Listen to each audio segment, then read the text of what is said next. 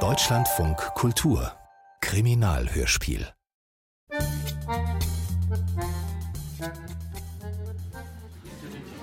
Bitte sehr, die Herrschaften. Die Karte.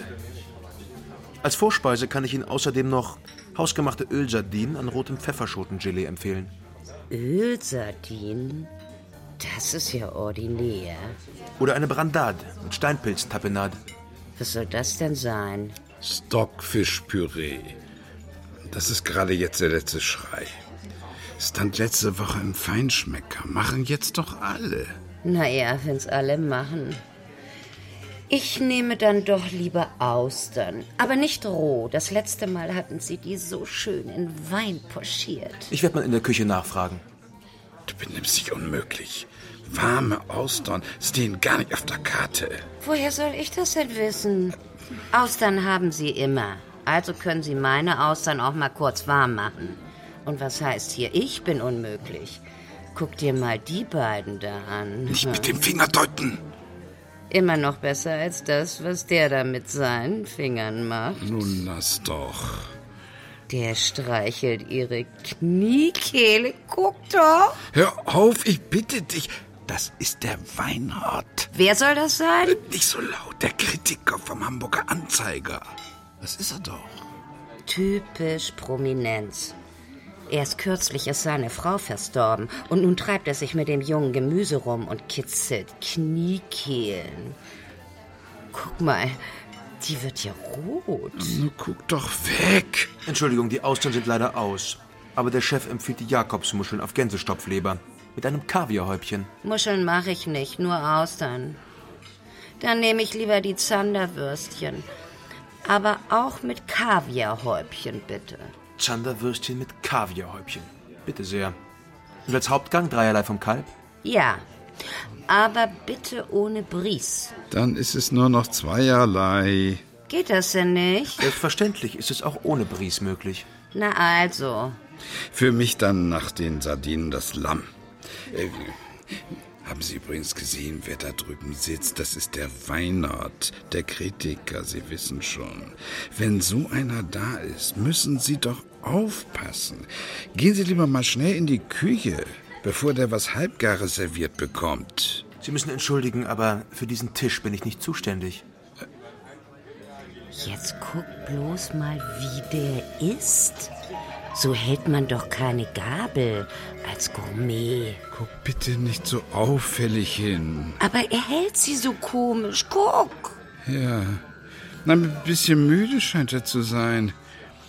Oder schmeckt's besser, wenn man den Fisch so langsam zum Mund führt? Der kriegt ja den Bissen kaum in den Mund. Guck mal, dem ist doch schlecht.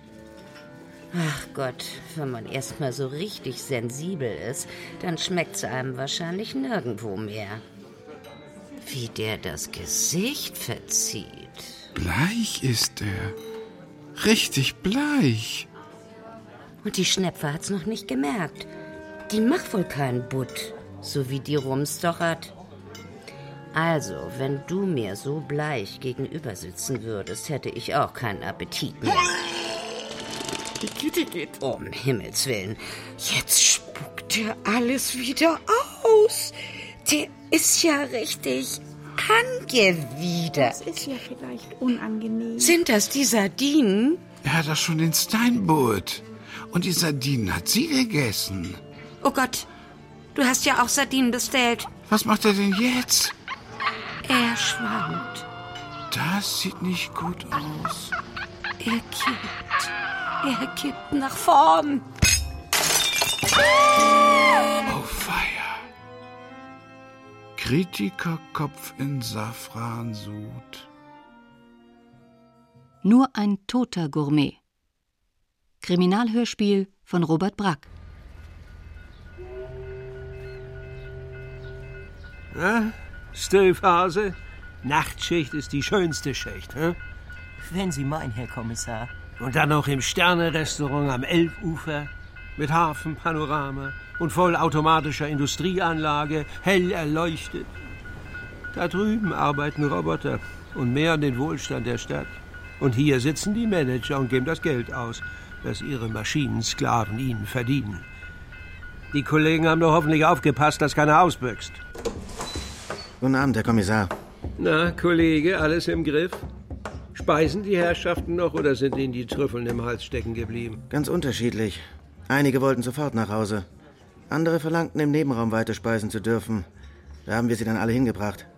Bis auf die Leute an Tisch 4, die mit Aussicht auf die Leiche weiter essen wollten. Und wer ist der große Kerl da drüben, der mich so finster anglotzt? Das ist doch der Chefkoch, Herr Kommissar. Michel Geiger. Michel? Ein Koch? Und dazu noch Franzose? Nee, er ist Deutscher. Also ein deutscher Michel. Michel ist wohl sein Künstlername. Alle nennen ihn so. Im Fernsehen wird er immer so angesprochen. Was macht er denn im Fernsehen? Liest er Kalorientabellen vor? Eine Kochshow. Hat auch jeder Sternekoch heutzutage, aber seine läuft zur Hauptsendezeit. Er hat nicht nur zwei Sterne, er ist auch ein Star. Ein grauer Star, würde ich sagen. Er ist ja auch nicht mehr der Jüngste. Entschuldigung, darf ich mal, danke? Sind Sie die Herren von der Mordkommission? Ich muss Sie dringend bitten, unsere Gäste freizulassen. Drei Fernsehteams werden in Kürze eintreffen. Meine Leute in der Küche können nicht arbeiten, weil Polizisten im Wege stehen. Der Kollege hier wird alle Personalien aufnehmen und mir die Augenzeugen zuführen. Auf geht's, Stöfhase. Zack, zack. Jawohl, Herr Kommissar. Und Sie, Herr Geiger, haben doch sicher ein hübsches Plätzchen mit Elbblick für einen rheumageplagten, überarbeiteten Staatsbeamten wie mich. Hm? Aber Herr Kommissar, Sie bringen hier alles durcheinander. Na, ich doch nicht. Das ist ein Schnitter, heißt der Tod, der bringt hier alles durcheinander. Und jetzt gehen wir darüber und unterhalten uns. Das ist Geschäftsschädigung, das können Sie nicht machen. Was glauben Sie denn, was ich an Umsatz verliere, wenn die Gäste nicht zahlen wollen, weil Sie ihnen den Appetit verdorben haben? Wissen Sie, was mir der Arzt über den mobilen Funk mitgeteilt hat, kurz bevor wir hier ankamen? Tod durch Vergiftung. Und nun kommen Sie mal mit, wir wollen uns den Toten ansehen. Vergiftung? In meinem Lokal? Das ist absolut unmöglich. Sehen Sie ihn sich doch an, blau angelaufen. Was hat er denn gegessen? Austern, Hummer, Kaviar. War das alles frisch? Wir beziehen unsere Produkte täglich frisch vom Großmarkt. Was hat er also gegessen? Das, was viele andere auch hatten. Steinbutt in Safransud. Die Soße hat ihm ja direkt Farbe verliehen. Kennen Sie den Mann? Ja, natürlich kenne ich den. Na, dann lassen Sie mal die Kollegen mit dem Zinksack vorbei. Da drüben am Fenster ist ein Tisch ohne Leiche und ohne Essensreste. Ja. Wer war der Tote? Lou Weinert. Der Kritiker vom Hamburger Anzeiger. Restauranttester. Einer von diesen Journalisten, die uns das Leben schwer machen. Ich habe sein Essen persönlich fertig gemacht. Es war der frischeste Steinbutt, den man sich denken kann. Der ist gestern noch in der Nordsee geschwommen. Sie hatten also kein Interesse daran, ihn umzubringen. Wäre ja schade um den Fisch gewesen, wie? Natürlich hatte ich Interesse, ihn umzubringen. Fast jeder Restaurantbesitzer in der Stadt wird erleichtert sein. Der war gnadenlos. Der hat Existenzen ruiniert mit seiner pingligen Art. Der hatte übermenschliche Maßstäbe. Klingt so, als ob Sie ihn als Bedrohung empfunden haben. Bedrohung? Heimsuchung. Ein Besuch von Weinert war wie ein Attentat. Einem Attentat ist er ja nun selbst zum Opfer gefallen. Wann hat er denn das letzte Mal über Sie geschrieben?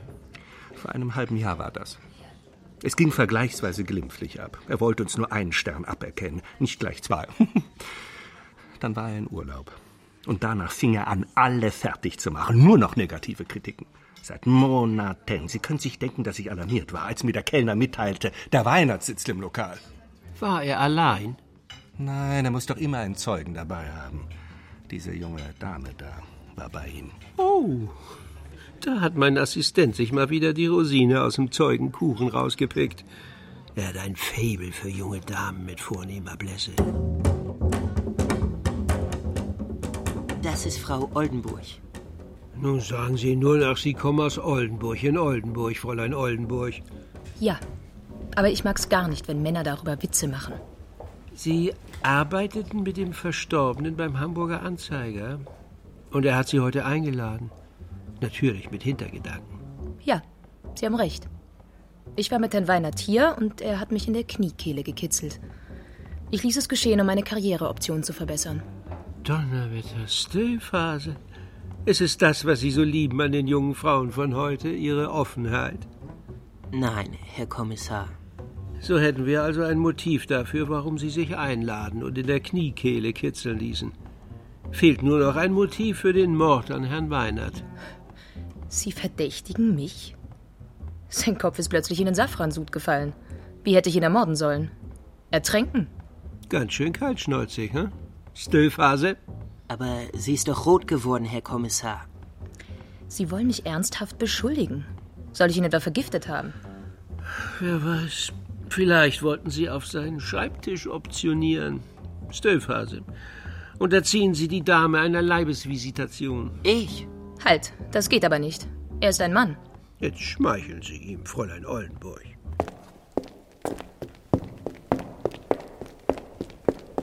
Ach, ich liebe die kahlen, kalten Korridore der Gerichtsmedizin. Hier ist der Tod eine saubere, sachliche Angelegenheit. Na, Phase, was sagt unser Dr. Frankenstein? Blausäure, Arsen, Strychnin, Nervengas? Kein Gift, Herr Kommissar. Was heißt kein Gift? Wir waren uns doch einig, dass es nur das gewesen sein kann. Es ist aber kein Star. Also lag's doch am Essen. Verdorbener Frischfisch aus der Nordsee. Würde mich auch nicht wundern, ist doch sowieso eine einzige Chemiemüllkippe. Keine Chemie, kein Lebensmittelgift, keine absichtlich eingebrachten oder fahrlässig verursachten tödlichen Substanzen. Die Leiche ist sauber. Er ist eines natürlichen Todes gestorben? Nein, er wurde vergiftet. Wollen Sie mich auf den Arm nehmen, Stöllphase? Das liegt nun ganz und gar nicht in meiner Absicht. Das Gift war da, aber jetzt ist es weg. Es hat sich verflüchtigt, ist zerfallen. Jedenfalls ist es nun nicht mehr nachweisbar. Wie viele tödliche Gifte gibt es, die sich kurze Zeit nach Eintritt des Todes nicht mehr nachweisen lassen? Einige. Aber die sind allesamt sehr schwer zu beschaffen. Zerfällt so ein Gift erst nach Eintritt des Todes oder auch wenn es noch auf dem Weg zum Opfer ist, im Essen beispielsweise? Oh, das weiß ich nicht. Ich werde nachfragen. Sonst noch was? Was ist mit den Lebensmittelproben aus dem Restaurant? Da sind erst morgen Ergebnisse zu erwarten. Aber meinen Sie denn, es sollten noch andere Personen vergiftet werden? Nicht nur der eine? Ich meine gar nichts. Ich will Fakten. Und die sollen Sie mir so schnell wie möglich anschaffen. Jawohl, Herr Kommissar. Äh, gute Nacht. Gute Nacht. Guten Tag, haben Sie reserviert? Ich reserviere nie, mein Guter. Sie waren wohl gestern Abend nicht hier. Sind Sie allein? Darf ich Ihnen. Ich bin nie allein. Hinter mir stehen der Staatsanwalt, der Untersuchungsrichter und die geballte Macht des Gesetzes. Ich bin mir nicht sicher, ob ich noch einen so großen Tisch habe. Wenn Sie kurz warten möchten, ich muss mal eben den Chef fragen. Keine Panik, junger Mann, da kommt er schon. Herr Kommissar, ich grüße Sie. Tag, Herr Geiger. Wundert mich doch sehr, dass Sie heute geöffnet haben. Wir erwarten großen Andrang. Fast alle Tische sind schon vorbestellt. Das ist für mittags wirklich außergewöhnlich. So? Dann tagt hier wohl heute der Selbstmörderclub. Aber Herr Kommissar, ich dachte, es ist längst klar, dass unser Restaurant an der Vergiftung von Weinert absolut unschuldig ist. Wirklich ein nettes Plätzchen hier, direkt am Wasser. Mit Blick auf die hart arbeitenden Robotersklaven am anderen Ufer. Wir arbeiten auch hart. Jeden Tag gut 16 Stunden. Ein Sternerestaurant zu betreiben ist ein hartes Los für alle Beteiligten. Warum tun Sie es dann? Aus Masochismus? Kasteien Sie sich gern? Macht es Ihnen Spaß, anderen Leuten beim Genießen zuzuschauen? es ist ein Handwerk, Herr Kommissar. Auch wenn Sie es so abfällig ausgedrückt haben, ja. Es macht mir Spaß, den Leuten außergewöhnliche Speisen zu bereiten, die sie mit Genuss verzehren. Wenn ich erreiche, was ich anstrebe, dann servieren wir kleine Kunstwerke. Kochen ist wie Komponieren, nur dass wir statt mit Tönen mit Geschmacksnuancen arbeiten. Es ist wie Malen und Bildhauen in einem, nur dass mehr Sinne angesprochen werden. Erzählen Sie das mal dem Mann, der mir jeden zweiten Tag eine Currywurst auf den Papierteller legt. Da lacht er aber. Von mir aus darf der gerne lachen. Aber wenn er hierher kommt, sollte er etwas Hochachtung für die mühevolle Arbeit mitbringen, die meine Kollegen aufwenden, um einen einzelnen Gang fertigzustellen. Was glauben Sie, wie viele Würste der verkaufen muss, bis er sich einen Abend in Ihrem Lokal leisten kann? Sie haben ja keine Ahnung. Die Gewinnspanne an einer Würstchenbude liegt um ein Vielfaches höher. Die machen was heiß und lassen sich dafür bezahlen fertig. Bei uns steckt schon in jedem Salatblatt der Garnitur eine Menge Arbeit. Wer Ideale hat, kommt darin um. Warum haben Sie keine Würstchenbude aufgemacht, Herr Geiger? Warum hat Picasso keine Mickey-Maus-Geschichten gemalt, Herr Kommissar? Oh, lassen wir das. Ich glaube nicht an Kunst, die so vergänglich ist wie eine Mahlzeit. Aber ich weiß, dass hinter jedem Mord ein Mörder steckt. Wollen Sie mich allen Ernstes verdächtigen? Weinert ist in Ihrem Lokal an einer Vergiftung gestorben. Ich habe mir heute Morgen einige seiner Kritiken über Ihr Lokal angesehen. Seine Artikel müssen Ihnen schwer zu schaffen gemacht haben. Ja, das stimmt. Aber dagegen kann man nichts machen. Hausverbot. Dann hätte er jemand anderen geschickt. Außerdem sind wir doch nicht die einzigen Leidtragenden gewesen. Den Kollegen ging es nicht anders. Nur ein Lokal hat er bei seinen hanebüchenen Verrissen ausgesperrt. Les Chefs heißt es. Es ist ziemlich neu und befindet sich direkt neben uns. Wenn Sie mich fragen, mittelprächtig und eindeutig überteuert. Teuer sind immer nur die anderen, was? Ach Unsinn, ich bin da natürlich gleich rüber. Man schüttelt sich doch die Hand, auch wenn man miteinander konkurriert. Aber da drüben wollte niemand mit mir reden. Hab mich dann erkundigt nach dem Inhaber. Zwei Frauen sollen das sein. Korsische Schwestern. Die Bavellas, unbeschriebene Blätter. Das ist auch merkwürdig. Meist weiß man in unserer Branche genau, wer woher kommt. Entschuldigen Sie bitte, Herr Geiger, aber der Herr Wiesengrund da drüben möchte gern, dass Sie an seinen Tisch kommen. Er hat einige Geschäftsfreunde bei sich. Ich würde mich nur gerne meinen Gästen widmen, wenn Sie erlauben. Darf ich Ihnen noch etwas bringen, Herr Kommissar? Sie dürfen mich nach draußen bringen. Sehr gern. Das glaube ich Ihnen aufs Wort.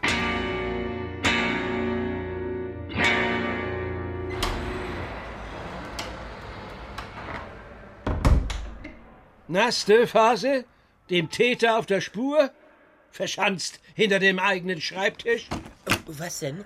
Ah, äh, hallo, Herr Kommissar. Sie sind eingenickt.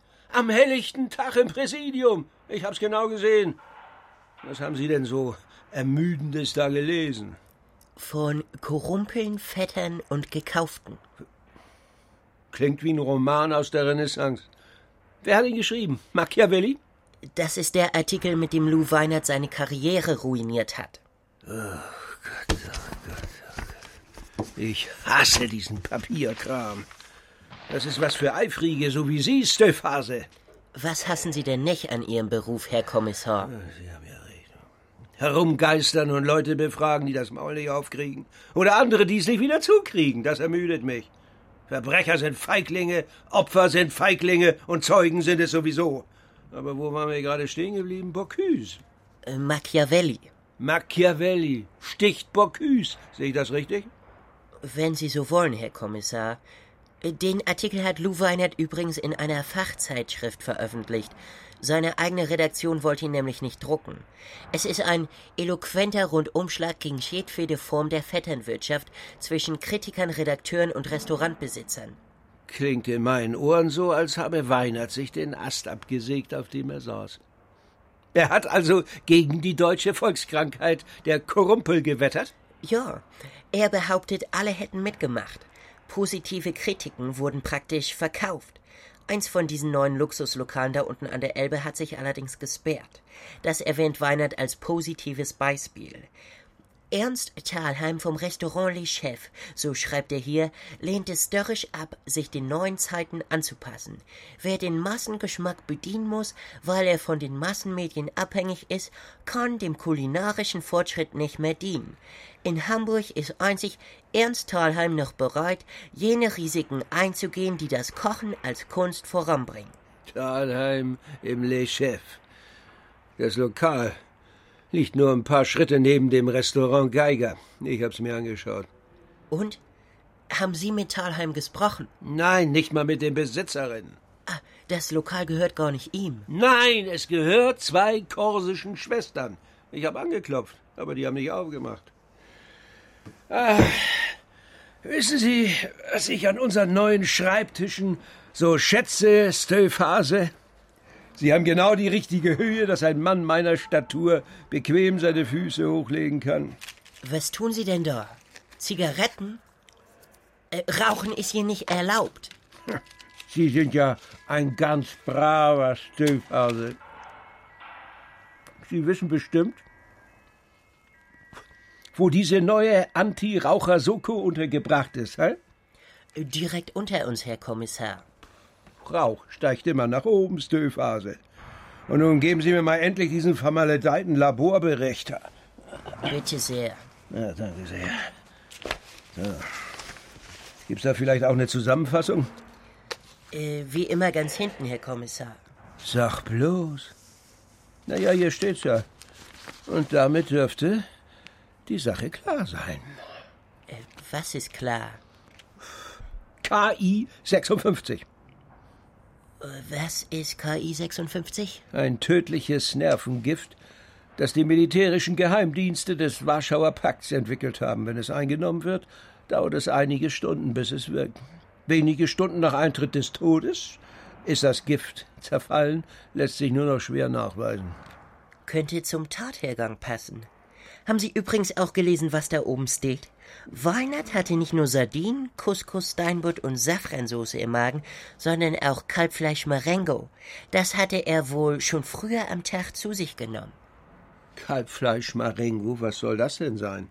Ein französischer Klassiker, Herr Kommissar, wurde für Napoleon erfunden, in Weißweinsauce mit Champignons, Tomaten und kleinen Zwiebeln. Was Sie alles wissen? Der Gerichtsmediziner ist Hobbykoch. Er meint, das passt zu seinem Beruf. Da kriegt man ja richtig Appetit. Auf, Stellphase! Wir machen Feierabend.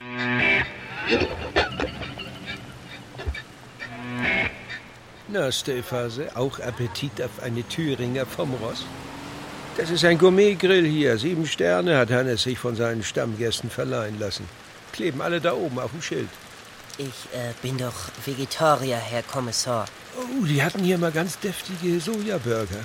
Und gegen das Cholesterin kann man ein Schnapsglas mit Olivenöl bestellen. Ich hab gar keinen Hunger.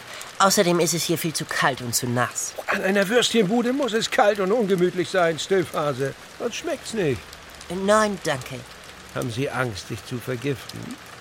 Na, dann gehen Sie mal nach Hause zu Muttern und essen Sie einen Kopfsalat mit Körnern. Äh, ja, also dann gute Nacht. Gute Nacht. Na, noch eine Wurst, Herr Kommissar? Oh, haben Sie auch vegetarische? Ich meine jetzt nicht Soja, sondern... Mit Spinat drin? Nein. In der Thüringer ist ein bisschen Kümmel und Majoran. Das ist doch pflanzlich. In dem Luxusrestaurant, in dem wir gerade wegen Mordes ermitteln, standen Zanderwürstchen auf der Karte. Wäre das nicht auch mal was für Sie? Och, ich habe schon einiges versucht, Herr Kommissar. Die sieben Sterne will man sich ja erhalten. Ich bin das einzige Restaurant auf der ganzen Welt, das sieben Sterne hat. Sogar der Bocuse hat nur drei.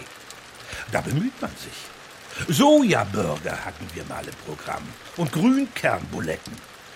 Das kam gut an bei den äh, Verkäuferinnen. Aber die kommen höchstens einmal in der Woche zu uns. Die Männer bringen das Geld. Die schaffen dreimal die Woche ein oder zwei Würste. Auf die Frauen kannst du in der Gastronomie nicht zählen, Herr Kommissar. So, so. Trotzdem muss ich auf Trends reagieren. Eine Woche verlangen sie plötzlich alle Geflügelbratwurst oder Putendiener, weil irgendwo eine Schweinepest ausgebrochen ist. Dann geht der Trend wieder in die andere Richtung, wegen der Vogelgrippe. Und wahrscheinlich wollen die demnächst alle Zanderwürste von mir. Einmal war einer hier, der wollte Hechtnocken, weil er meinte, ein Sternimbiss muss sowas bieten. Da habe ich ihm gesagt, der soll mir erst mal eine Nockenwelle bringen, damit ich den Hecht bearbeiten kann. so, so, so, hier ist Ihre Currywurst. Und keine Angst bei der Soße. Die enthält garantiert nicht diesen Chemiekram, den die Luxusköche benutzen. Wieso? Benutzen die Luxusköche Chemiekram? Nur glauben Sie, ich kann über den Rand meiner Bude nicht hinausblicken? Ich bin ein moderner Unternehmer, ich kann mit dem Computer umgehen. Na, bravo. Da gebe ich Ihnen einen Tipp, Herr Kommissar. www, die Rache der Köche.de. Da wird publiziert, was in der Luxusgastronomie hinter den Kulissen abläuft. Da haben sich junge Köche, die von ihren Chefs fertig gemacht wurden, zusammengetan. Die wissen genauestens Bescheid und nehmen kein Blatt vor Mund. Wer das gelesen hat, kommt nur noch zu uns. Ja. Was Sie alles wissen. www. Dot. De. Dot. Ach Quatsch, habe ich falsch gemacht. Warte. Gib das einfach nochmal ganz neu ein. Stillphase. www.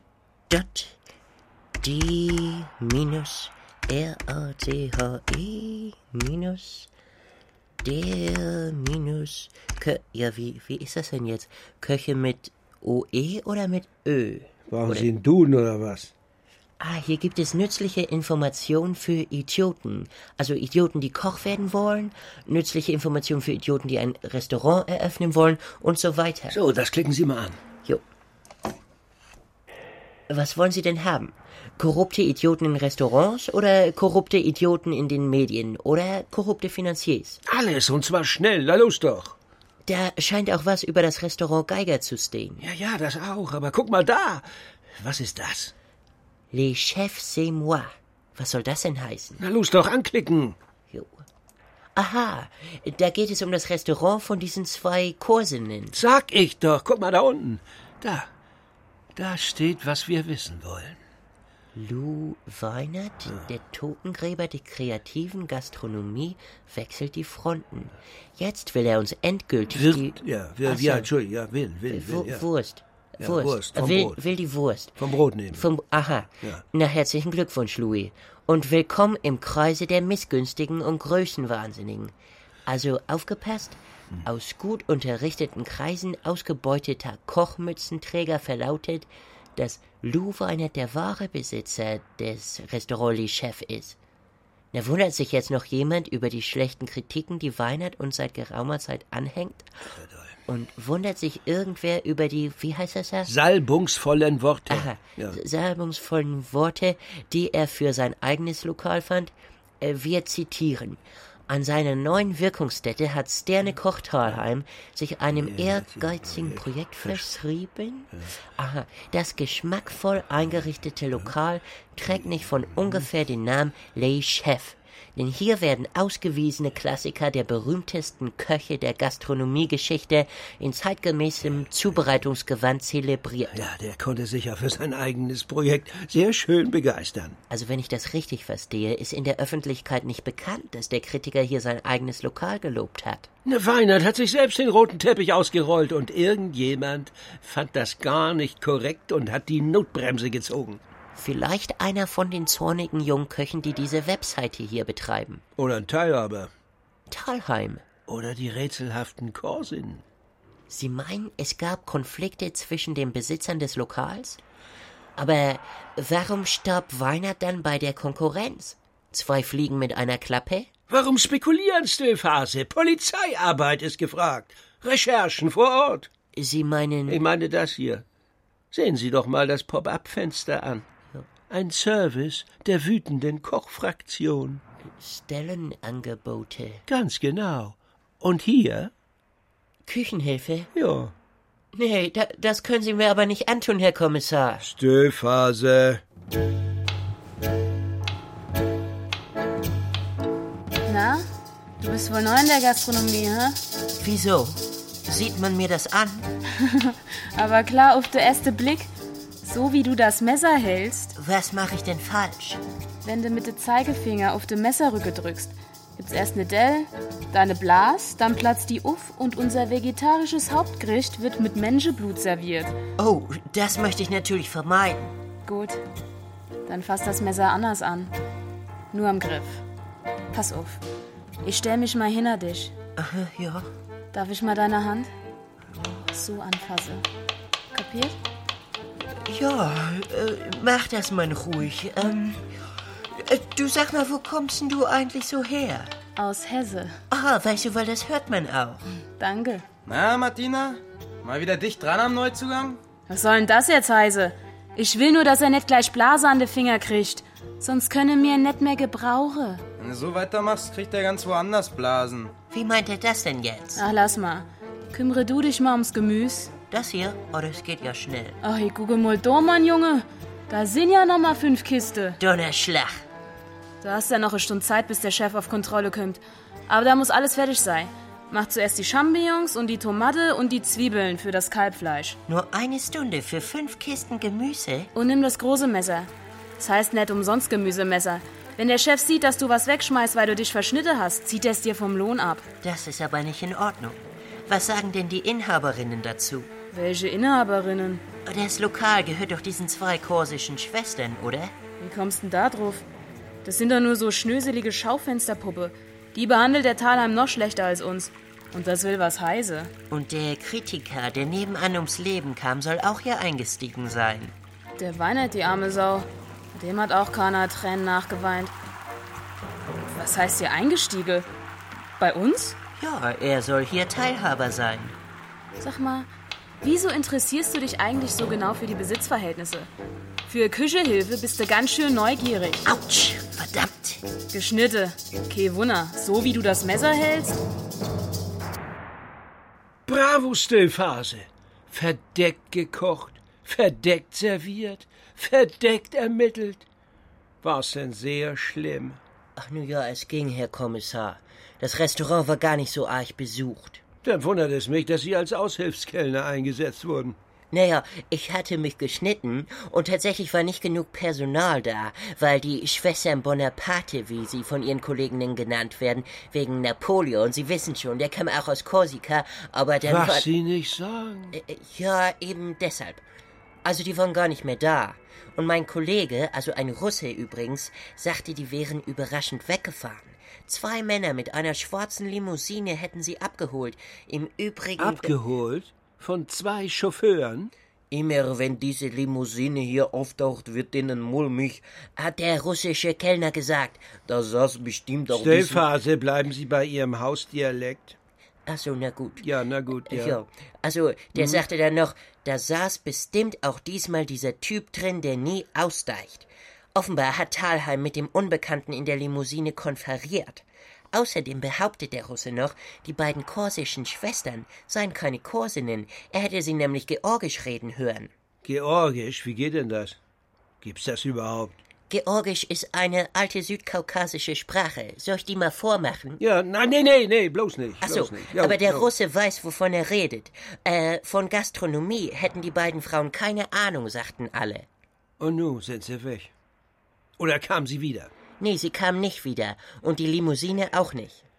Und wie viel Trinkgeld haben Sie gestern Abend eingenommen? Oh, das war gar nicht so schlecht. 86 Euro. Muss ich die jetzt abgeben? ja. Ich meine, immerhin habe ich mich geschnitten, als ich die Zutaten für das Kalbfleisch Marengo geschnitten habe. Kalbfleisch Marengo. Sagten Sie Kalbfleisch Marengo, Stillphase? Wenn das so ist, dann behalten Sie Ihr Geld. Und jetzt los, kommen Sie in die Hufe, Mann!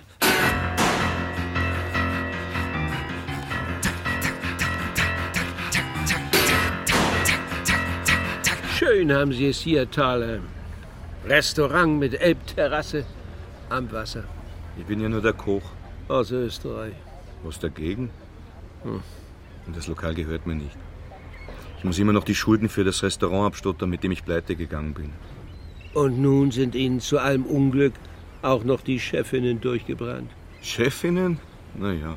Wie man so hört, nehmen Sie die Damen ganz schön hart ran. Ein Rausschmiss fürchten Sie wohl nicht. Das können die sich gar nicht leisten. Weil die beiden Damen nicht die Inhaberinnen dieses Lokals sind. Wie kommen Sie denn darauf? Der ermordete Lou Weinert war der Inhaber. Wie geht's jetzt also weiter? Weinert?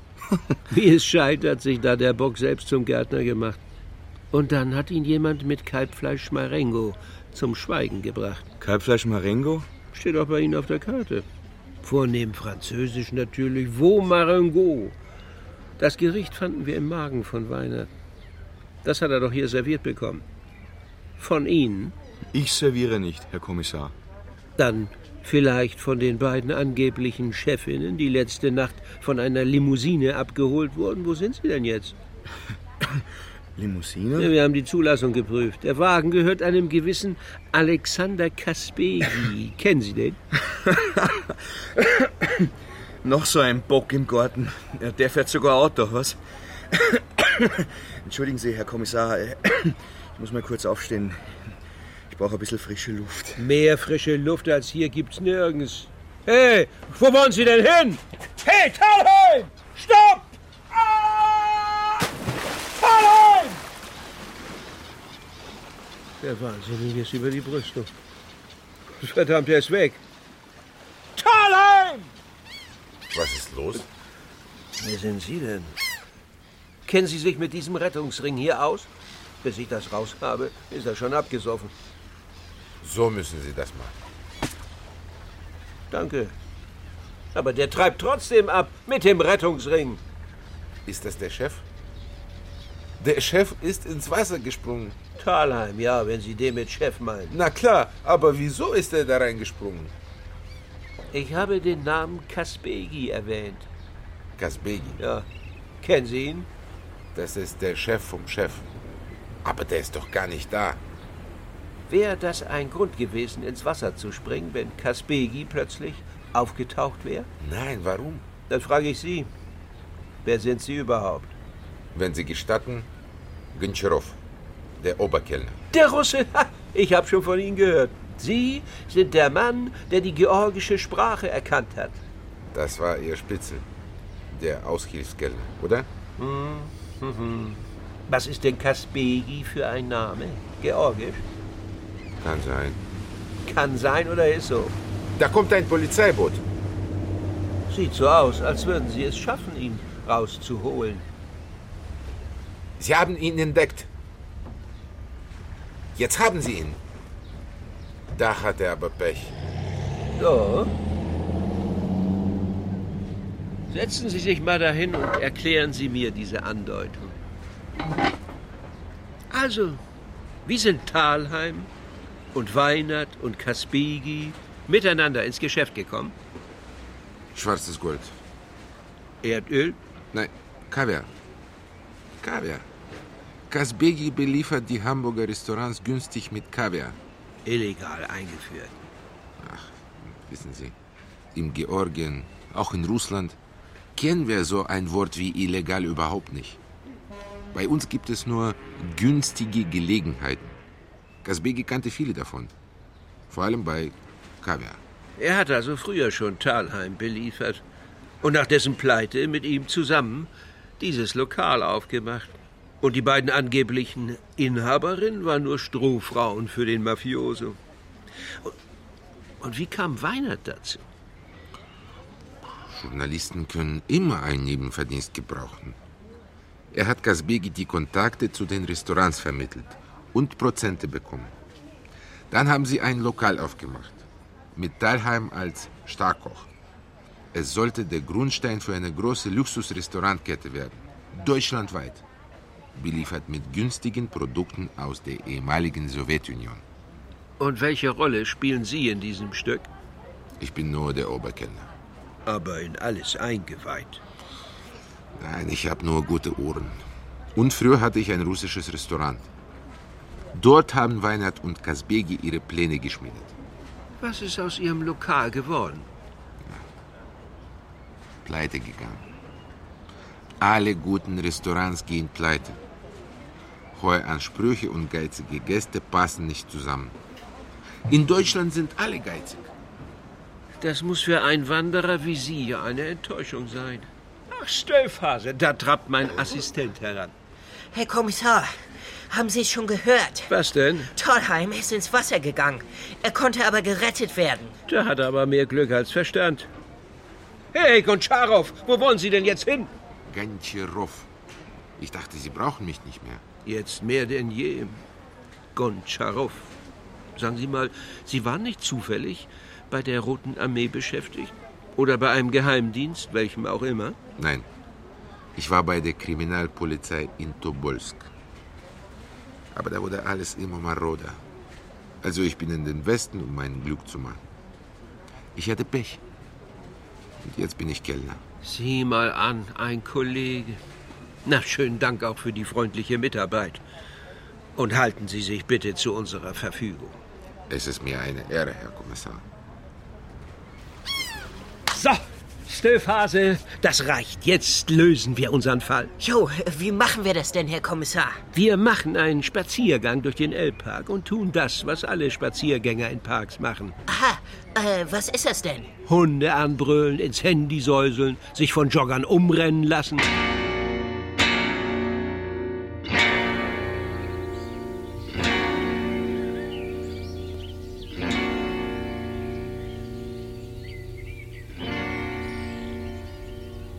Da steht ein Rolls-Royce, Herr Kommissar.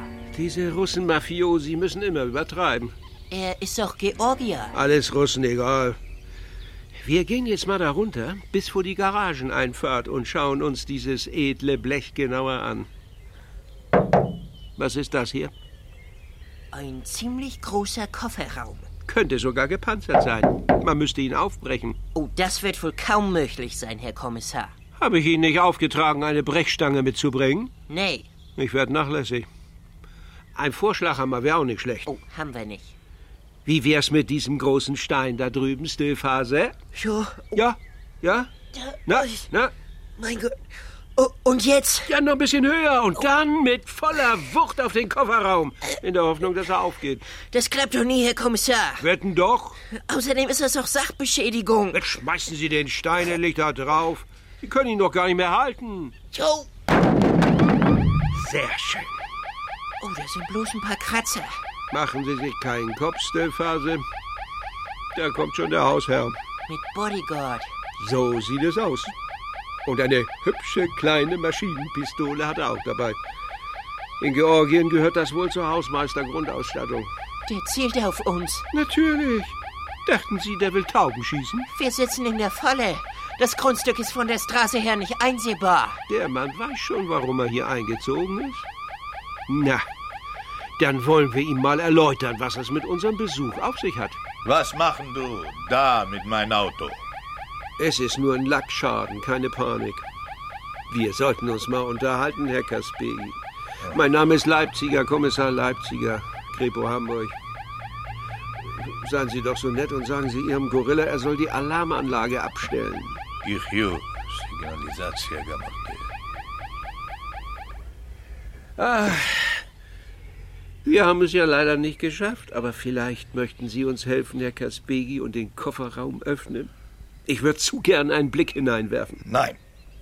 Wir da reingehen. Ja, gern. Gehen wir da rein.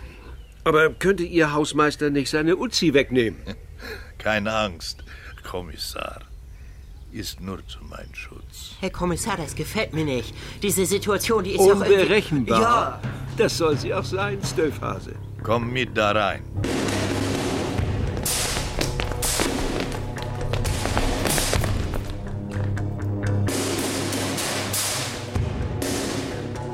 Na, das nenne ich einen Salon. Glasfront mit allerschönstem Elbblick. Mein Kompliment. Nur schade, dass Sie schon sehr bald hier ausziehen müssen. Nein, ich nicht ausziehen. Doch, doch. Staatspension, vermutlich. Nicht ganz so luxuriös. Vor allem den Elbblick werden Sie vermissen, fürchte ich. Du woll mir was anhängen. Das schaffst du nie, Du? Kommissar. Haben wir zusammen schon Schweine gehütet? Du? Was rege ich mich eigentlich auf? Setzen wir uns doch erstmal hin.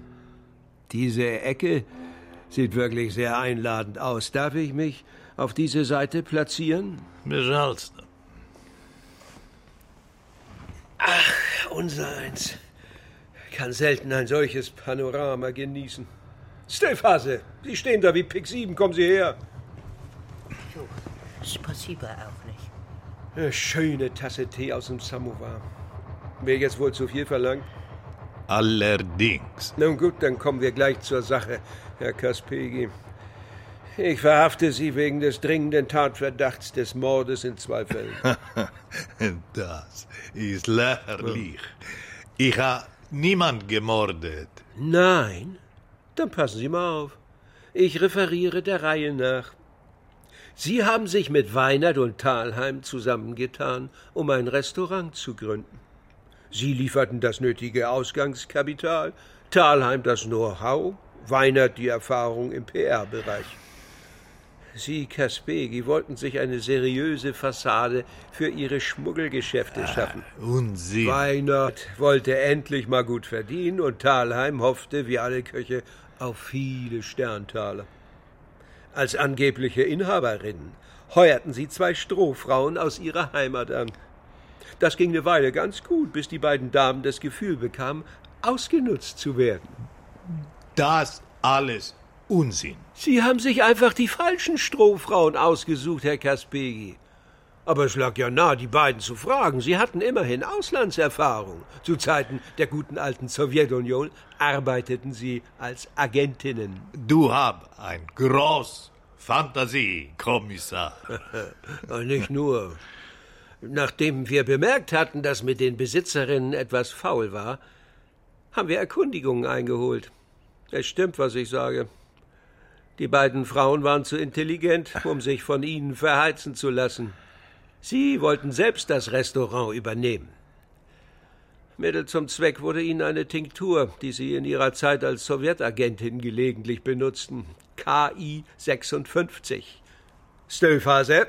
KI56, jo, das ist ein Gift, das im Körper der Toten kaum noch nachgewiesen werden kann. Es hat den Vorteil, dass es erst einige Zeit nach Einnahme zu wirken beginnt. Man kann es also jemandem verabreichen und sich dann entfernen. Oder die Opfer gehen und sterben woanders. Nebenan im Restaurant Geiger zum Beispiel. Ihr haben nichts damit zu tun. Und die beiden Frauen sind verschwunden. Sie wurden mit ihrem Wagen im Restaurant abgeholt. Frag doch, mein Chauffeur. Sie meinen den jungen Mann mit der Maschinenpistole? Was wird er sagen? Er wird sagen, dass er die Damen hat gebracht zum Flughafen. Sie wollten die beiden also loswerden, weil sie Angst hatten. Bei jeder Mahlzeit fürchteten sie, das tückische Gift mit zu verspeisen. Das alles Unsinn. Sie stehen mit dem Rücken zur Wand, Kaspegi. Ich hab sie in der Hand. Du bist ja größenwahnsinnig, Kommissar. Nein, bin ich nicht. Wenn Sie mal Ihren Blick von diesem wundervollen Elbpanorama weg in Ihren hübschen Garten lenken wollen, sehen Sie die maskierten Gestalten, die dort in Position gegangen sind. Die zielen mit mehr als nur einem Maschinengewehr auf Sie und Ihren Leibwächter. Na, junger Mann, was ist Ihnen lieber, ein gezielter Schuss in die Brust oder der Verlust dieses Schießprügels? Lassen Sie die Uzi einfach zu Boden fallen, wenn Ihnen unwohl ist. Stillphase, werden Sie so nett und heben das Ding da auf, ja?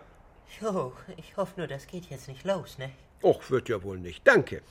Und Sie, Herr Kaspegi, nehmen bitte die Hände über den Kopf. Danke. Stehen Sie auf. Wir gehen.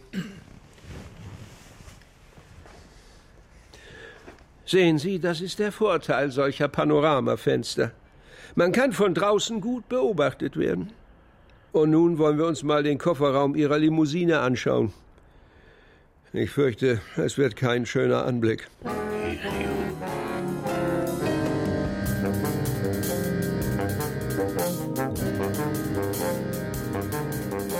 Nur ein toter Gourmet. Kriminalhörspiel von Robert Brack. Es spielten Friedhelm Ptock, Jens Bonsack, Wolfgang Völz, Hans-Michael Rehberg, Gerd Baltus, Brigitte Janner, Thomas Schendel, Felix Göser, Katja Bürkle, Thomas Höhne, Martin Leutgeb, Florian Schmidtke, Sonja Dengler und Maxim Kowalewski. Ton und Technik Andrea Mamitsch und Regine Schneider. Regieassistent Johannes Meyer. Regie Robert Matejka.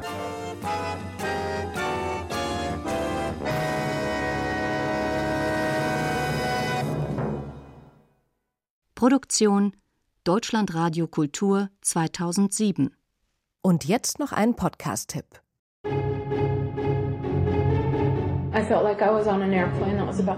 Ich fühlte mich wie in einem Flugzeug, das gerade abstürzt.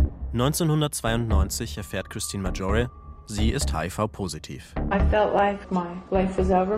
Bald beginnt sie zu zweifeln und stößt auf einen deutschen Wissenschaftler. Das AIDS-Virus infiziert nicht mehr als eine von 100.000 T-Zellen.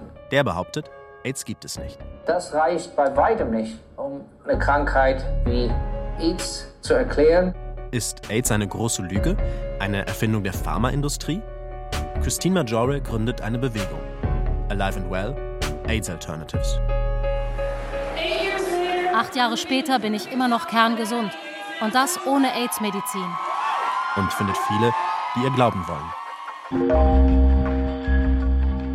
Die AIDS-Leugner.